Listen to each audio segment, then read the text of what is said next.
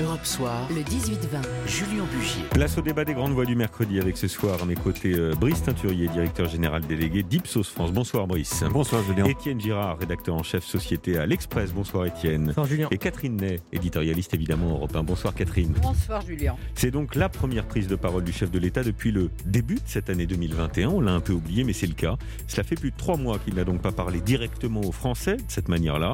Et cette fois, il devrait donc annoncer de nouvelles mesures. D'ailleurs, tout à l'heure, Gabriel Attal, porte-parole du gouvernement, a livré quelques éléments. On a toujours regardé avec lucidité et humilité la gestion de cette épidémie.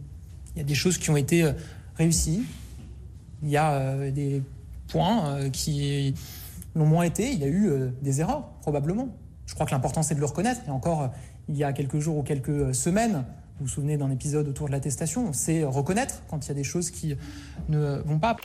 Un peu d'humilité, Catherine Ney. On peut reconnaître ça à Gabriel Attal cette fois-ci. Oui, mais là, quand vous dites le président n'a pas parlé depuis euh, très longtemps, c'est vrai en déclaration solennelle, en, en, convoquant tout le peuple, mais il a quand même parlé le 26 mars le soir à l'Élysée, il était tard, il était plus de 22 heures. Oui, à l'issue d'un hein, Conseil européen. À l'issue d'un Conseil européen. La dernière allocution, elle remonte quand même au 24 novembre 2020. Oui, mais pour dire que se donner des satisfaits en disant nous avons raison de ne pas confiner, je n'ai aucun, aucun remords, aucun constat d'échec, pas de mea culpa. Donc il était très très content de lui.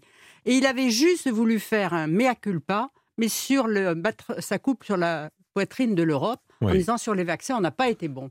C'est-à-dire qu'il se donnait quand même insatisfacite. Alors ça va être très intéressant de voir ce soir ce, sur euh, ce qu'il va modifier de son programme. Est-ce qu'il va clarifier les choses pour les, pour les Français leur donner un calendrier hmm. de sortie de crise? Est-ce qu'il va enfin sortir des ambiguïtés dans lesquelles on est plongé depuis longtemps? C'est vrai, Brice Teinturier, que ça va être compliqué comme exercice ce soir pour le président. Il va falloir qu'il justifie un certain nombre de renoncements par rapport à la stratégie qu'il avait mise en place. Oui, la, première question, c'est est-ce qu'il doit parler? Réponse oui, parce que la situation a évolué et que les Français attendent une prise de hmm. parole maintenant euh, solennelle et précise du chef de l'État. Et puis il a une sacrée pression sur les épaules, hein. des médecins, de l'opposition, de l'opinion publique. Tout à fait. C'est le deuxième point. Est-ce qu'il doit bouger? Oui également. Pour les raisons que vous venez d'énoncer.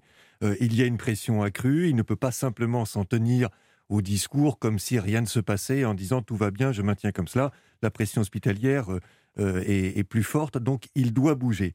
Est-ce qu'il doit pour autant reconfiner totalement le pays?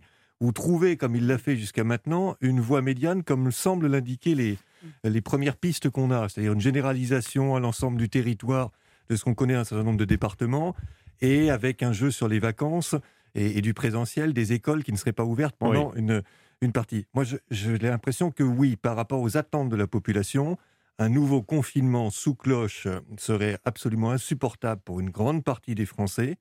Et en revanche, ne pas bouger, ne pas ajouter des mesures plus restrictives serait perçu comme quelque chose d'inconséquent. Donc la voie médiane qui semble se dessiner me paraît être en phase avec le climat d'opinion et les attentes de nos concitoyens. Il y a quelque chose qu'on peut acter tout de même, Étienne Girard, c'est que le président a perdu son pari.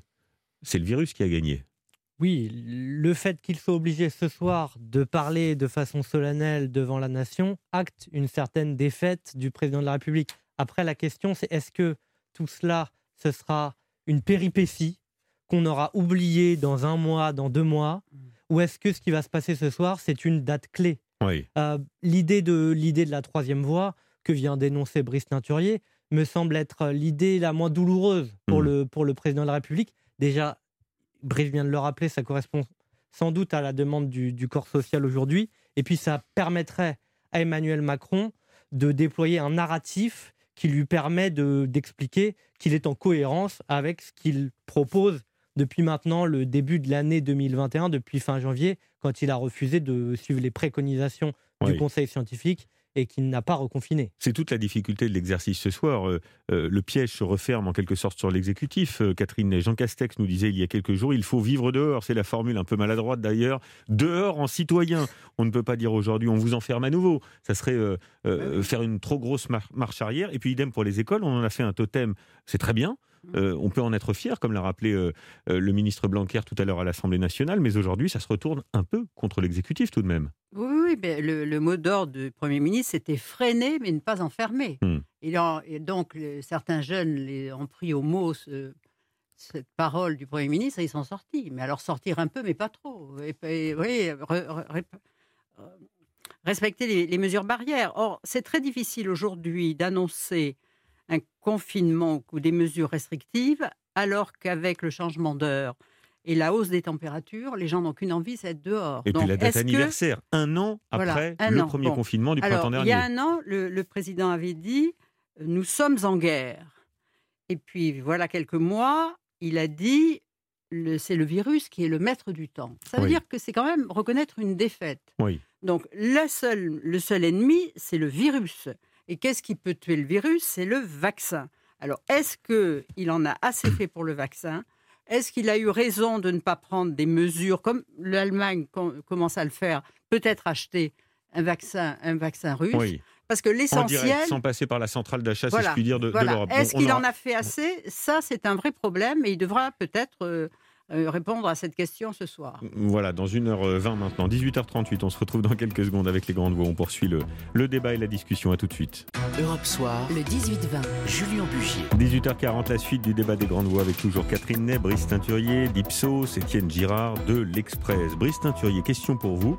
Est-ce que euh, euh, cet événement, est-ce que ce reconfinement partiel et cette fermeture des écoles, ça laissera des traces politiquement, ces, ces atermoiements euh, de l'exécutif et du président de la République sur l'opinion publique Il y a deux lectures possibles. Soit l'opinion publique va faire une lecture rétrospective en se disant finalement ce qu'a tenté Emmanuel Macron était trop hasardeux, trop aventureux, on le paye en nombre de morts accrus et c'est de sa faute.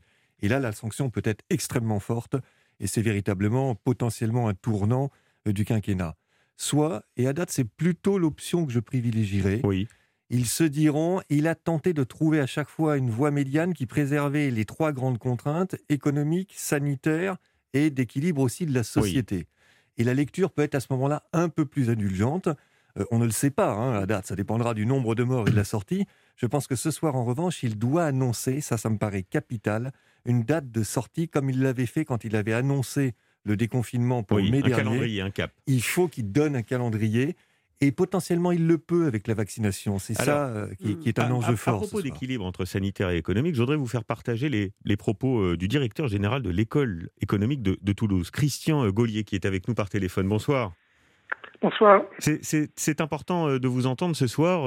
Vous avez d'ailleurs été cité dans, dans le journal Le Monde aujourd'hui dans un article fort intéressant et vous dites ceci, il est absurde de croire que la vie n'a pas de prix. Bien sûr qu'elle en a un et c'est important de mettre un chiffre sur cette vie. Expliquez-nous ça en quelques secondes. Écoutez, aujourd'hui, on a la capacité dans les modèles épidémiologiques d'estimer le nombre de morts et la perte économique euh, liée à différentes politiques sanitaires. Et la question, c'est comment choisir entre différentes politiques dont certaines impliqueront plus de morts et moins de pertes économiques et d'autres plus de pertes économiques et moins de morts. Et donc, in fine, il faut prendre une décision. Et tant qu'on n'aura pas collectivement donné une valeur euh, à une dimension par rapport à l'autre, ici il s'agit de donner une valeur à la vie humaine, euh, on laissera l'ambiguïté totale incapable d'évaluer la politique publique sanitaire en termes Oui. bien commun, en termes de l'intérêt général. Oui, et vous dites d'ailleurs France Stratégie, qui est rattachée euh, au gouvernement, a estimé la valeur d'une vie, alors c'est un peu, euh, pardon, cynique et mé- méca- mécanique, mais à 3 millions d'euros en rapportant coût d'investissement public aux vies euh, que ces investissements permettent de sauver. Et vous dites, sans sans cet indicateur, il est impossible de parvenir au fameux compromis acceptable entre le sanitaire et l'économie finalement. Exactement. Comment définir l'acceptabilité euh, d'une politique? Comment comment juger euh, si le degré de confinement, si la vitesse de vaccination est au bon niveau? Tant qu'on n'a pas à nouveau fixé une valeur à la vie humaine, et, vous avez rappelé qu'en France, depuis plusieurs décennies, on a pour un ensemble d'activités euh, publiques une évaluation de la vie humaine qui est utilisée pour déterminer s'il faut réduire la vitesse sur les autoroutes, sur la nationale, s'il faut construire de nouvelles maternités ou des nouvelles lignes TGV. Ça, ça se fait depuis des Oui. décennies en utilisant la valeur de la vie humaine que vous avez citée. Bien, et vous dites d'ailleurs le stop and go euh, est coûteux du coup humainement et économiquement. Merci euh, Christian Gaulier pour cette explication et ce témoignage. Réaction, euh, Brice Teinturier Ah, Je comprends parfaitement la volonté et, sans doute la nécessité d'essayer d'objectiver ce que pourrait être la valeur d'une vie, mais je ne peux pas m'empêcher de souligner que ça n'a pas de sens subjectivement pour les individus. Hmm. Vous n'allez pas leur dire qu'on peut accepter un compromis euh, social sur des contraintes si on est au-dessus ou en dessous de la barre de 3 millions par individu. Ça leur paraîtra scandaleux et surtout totalement incompréhensible. Oui. Et c'est toute la difficulté de l'exercice, même si encore une fois, on peut comprendre qu'il faille essayer d'objectiver comme ça euh, des décisions, mais le contrat de la société, il ne se fera pas sur une balance à 2 millions, 3 millions ou 4 millions de la valeur Mais indépendamment du chiffre, euh, ce qui est intéressant, Étienne Girard, dans, dans simplement le mécanisme de réflexion, c'est de dire euh, ces contraintes sanitaires, elles ont un coût évidemment économique, mais elles ont un coût sanitaire à long terme. Et ça, il faut être en capacité de le, le mesurer. Ah oui, tout à fait d'accord. Moi, à mon sens, c'est le grand apport des travaux de quelqu'un comme Christian Gaulier, c'est d'essayer de, de, de trouver ce que sont les morts indirectes du Covid. Les morts directes, on les comprend, mais une politique sanitaire, une politique économique, ça cause effectivement aussi des morts indirectes qui sont plus, moins tangibles, donc moins pris en compte, et notamment parce que on n'ira jamais porter plainte contre un ministre, par exemple, parce Oui. qu'il a causé des morts indirectes. Ah Mais maintenant, ces morts, si, ils existent, il, risque d'y avoir des plaintes, justement. Parce qu'il y a déjà 150 plaintes de, de personnes dont, le, dont l'un parent est mort et qui trouvent qu'il ne- que leur parent n'a pas été traité comme il fallait. Il y a 150 plaintes. Au Mais- contraire, c'est très difficile aujourd'hui d'être un politique et de, et, de régler- et de gérer une crise sanitaire comme ça, qui est quand même une première dans, dans notre, dans notre Mais- vie politique depuis des années. C'est exactement pour ça qu'un ministre prendra toujours plus en compte les morts directes d'une pandémie, parce que c'est des morts qui peuvent causer effectivement des plaintes directes sur son nom, que des morts indirectes, c'est-à-dire causées à plus long terme, euh, de, par des, plusieurs, plusieurs Oui. raisons, plusieurs Alors- symptômes, et donc on ne portera jamais plainte, on ne se plaindra jamais de l'action politique d'un Parenthèse fermée, mais je voulais vous faire partager cette, euh, cette parole et cette réflexion. Revenons à un aspect plus politique, Brice Tinterier. Est-ce que les critiques contre la prise de décision trop solitaire du, du- du président, ça aussi, ça peut avoir un impact in fine dans l'opinion?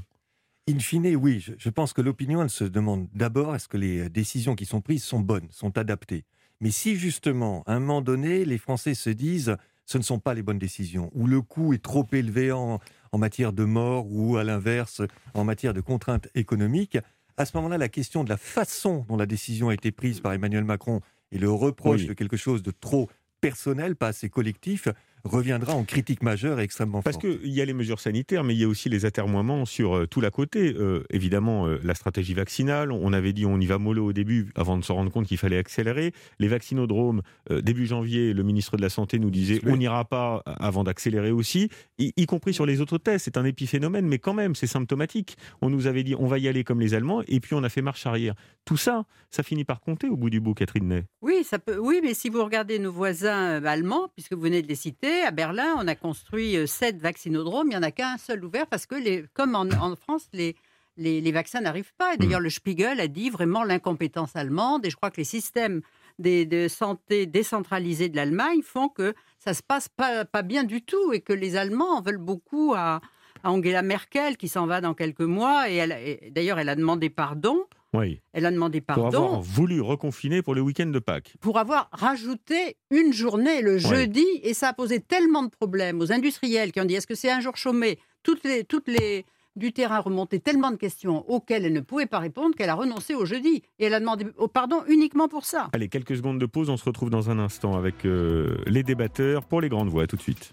Europe Soir, le 18-20, Julien Bugier. 18h50, le débat des grandes voix suite. Catherine Ney, toujours Brice Teinturier, d'Ipsos, Étienne Girard de l'Express. Brice Teinturier, vous me rappeliez euh, pendant cette euh, courte coupure pub que c'est vrai, c'est vrai. Euh, on peut parler euh, euh, des errements, on peut parler des atermoiements, on peut parler de ce qui sera annoncé ce soir, mais le nerf de la guerre dans cette histoire, c'est la vaccination. Mais oui, je crois que c'est c'est à la fois la vaccination, parce que c'est la porte de sortie objective de cette période, et qu'elle est en train d'arriver malgré tout. On ne sait pas très bien ça sera en juin ou en juillet, mais paradoxalement, on est plutôt bien orienté sur la porte de sortie à travers la vaccination. Et le juge de paix ultime, pour les Français, je pense qu'il se jouera sur ce critère. Est-ce que nous reviendrons à une vie à peu près normale grâce à la vaccination avant, en même temps ou après la plupart des grands pays? C'est ça qui fera que les Français, à un moment donné, se diront on a été correctement euh, géré ou pas. Et pour le coup, on a pris du retard. Donc c'est là où il y a un enjeu, une difficulté euh, massive, je pense, pour le gouvernement, parce qu'on n'est pas bien parti dans la comparaison pour véritablement être sûr qu'on reviendra à une vie à peu près normale, euh, au Oui, moins en même Ça temps. veut que dire que ce qu'on attend aussi ce soir, euh, Catherine Ney du président de la République, c'est un cap et un calendrier clair et définitif cette fois sur la Ben vaccination. oui, oui, oui, oui, mais ça, tout dépend encore des vaccins. Vous voyez, quand il a dit on n'a pas eu cette folie, mais c'est vrai qu'en mai dernier, euh, Trump, il avait dit allez, on y va. Il a engagé des milliards et il a dit il faut absolument un vaccin à l'automne. Et le vaccin est arrivé aux États-Unis à Oui. l'automne. Vous voyez, tout le monde s'est moqué de lui. Et c'est lui qui avait raison. On n'a pas eu cette folie, mais parce que je crois que le président, il avait tellement peur des Français, de la réaction au vaccin, qu'il ne voudrait pas se faire vacciner. D'ailleurs, il avait fait la. Mais cette fois, les vaccins, ils arrivent. En, avril, on aura eu 25 millions de doses, 50 millions au mois de mai. Ça y est, ils sont là. Donc là, va falloir mettre le paquet. Oui, oui, oui. Mais AstraZeneca, il faut euh, plusieurs semaines avant que avant que, l'immunité et la, la, soit préservée. Il faut plusieurs semaines, un peu moins pour euh, Pfizer. Bon. Et heureusement, il va y avoir Johnson Johnson, le vaccin qui va arriver. 60% d'efficacité après la, première piqûre. Oui, mais au bout de, au bout de, au bout de trois semaines. semaines voilà. au bout de trois semaines. Et, pour l'instant, il y a 7 millions et demi de, Français qui sont vaccinés et 2 millions et demi seulement qui ont la deuxième dose. Et on a l'impression qu'il y a du retard pour la deuxième dose. Voyez il y a le nombre de doses, effectivement, et quand est-ce qu'elles vont arriver? Et puis il y a aussi la méthode pour que ça diffuse le plus vite possible sur l'ensemble de la population. Et là, la question du vaccinodrome, euh, elle est quand même extraordinaire parce qu'au début, le gouvernement nous avait expliqué que non, ce n'était pas la bonne solution. Hmm. Il est en train de changer. Euh, j'ai envie de dire heureusement, mais la vraie question c'est est-ce que du coup le retard va être rattrapé? Et à ce moment-là, encore une fois, on sera dans quelque chose de comparable aux autres pays et peu ou prou ça ira bien? Ou est-ce que ce retard à l'allumage sur la méthode, pas simplement sur les doses, mais sur la méthode, la façon de les acheminer auprès des Français, sera comblé euh, ou non? Donc là, on peut retourner le, la, question dans tous les sens, mais quand on voit la machine de guerre américaine qui s'est mise en place avec des méga centres mmh. partout, qui dans chaque centre vaccine 10 000 personnes par jour. Mmh. Euh, on en est loin, Étienne Girard, et ça, on n'arrivera jamais à le combler, ce retard-là. Ça, c'est fini, c'est évident. Il y a une, er-, une grande erreur d'analyse, c'est en décembre dernier, quand on choisit d'aller crescendo sur mmh. la campagne de vaccination. On ne fait pas de grand vaccinodrome, on y va petit à petit, mais c'était totalement ignoré ce qu'étaient les, variants. À l'époque, il n'y avait pas encore de variants. Mais ce que disaient tous les épidémiologistes, vous pouvez interroger n'importe lequel, c'est que c'était imminent qu'on allait avoir des variants et que le virus allait muter. On a ignoré ça. C'est quand même pas là le, symptôme de la bureaucratie française. Ah mais totalement. Totalement. Et des corporatismes aussi, puisqu'on sait que c'est les médecins qui ont poussé pour euh, récupérer d'une certaine manière la maîtrise de la campagne de vaccination. Les deux, mais au sein du ministère de la Santé, on a dit c'est mieux d'y aller petit à petit, comme ça on va apprendre en le faisant. Sauf hmm. qu'on n'avait pas le temps d'apprendre en le faisant. Et aujourd'hui, oui, on paye, on paye cela euh, vous disiez tout à l'heure, il nous faudra un calendrier définitif ce soir. Mais c'est pas possible d'avoir un calendrier définitif. On en a déjà eu plusieurs des calendriers. à chaque fois, ils sont revus à la baisse. Qu'est-ce qu'il peut dire, Brice Teinturier, ce soir, sur ce sujet de la vaccination, le président de la République Je pense qu'il doit d'abord rappeler euh, que c'est la porte de sortie, qu'elle est là pour redonner quand même euh, un peu d'espérance aux Français et d'espérance fondée sur une réalité. Et je crois aussi, même si c'est plus compliqué, qu'il doit donner une date. Comme il l'avait fait, encore une fois, au moment du premier déconfinement, les perceptions avaient vraiment changé quand il avait annoncé que le déconfinement pourrait se faire à partir de la fin euh, du mois de mai, si ma mémoire est mmh. bonne. Eh bien là, c'est un peu le même enjeu connecté à la vaccination. S'il ne dit pas ce soir, je durcis un certain nombre de choses parce qu'il faut le faire, mais nous sommes en train de voir le moment où on pourra revenir à une vie normale, que ce soit en juin ou en juillet, là, il raterait quelque chose. S'il donne cette date, je pense que les Français peuvent accepter encore une période où, qu'à un quart an, on aurait un peu plus de contraintes pas un confinement total et qu'on continuerait à naviguer de, cette façon s'il y a le point d'arrivée. Bien, réponse ce soir à 20h et on en parlera demain ensemble et oui, parce que demain, il y a un débat au Parlement sans vote et euh, le, Premier ministre, qui refait un discours pour euh, sûrement dire la même chose que le Président. Ça, n'ayons pas de crainte. merci euh, Catherine, merci à tous les trois d'avoir animé à mes côtés le débat des grandes voix spécial allocution du Président de la République. Ce sera tout à l'heure à 20h. Europe 1. Écoutez le monde changer.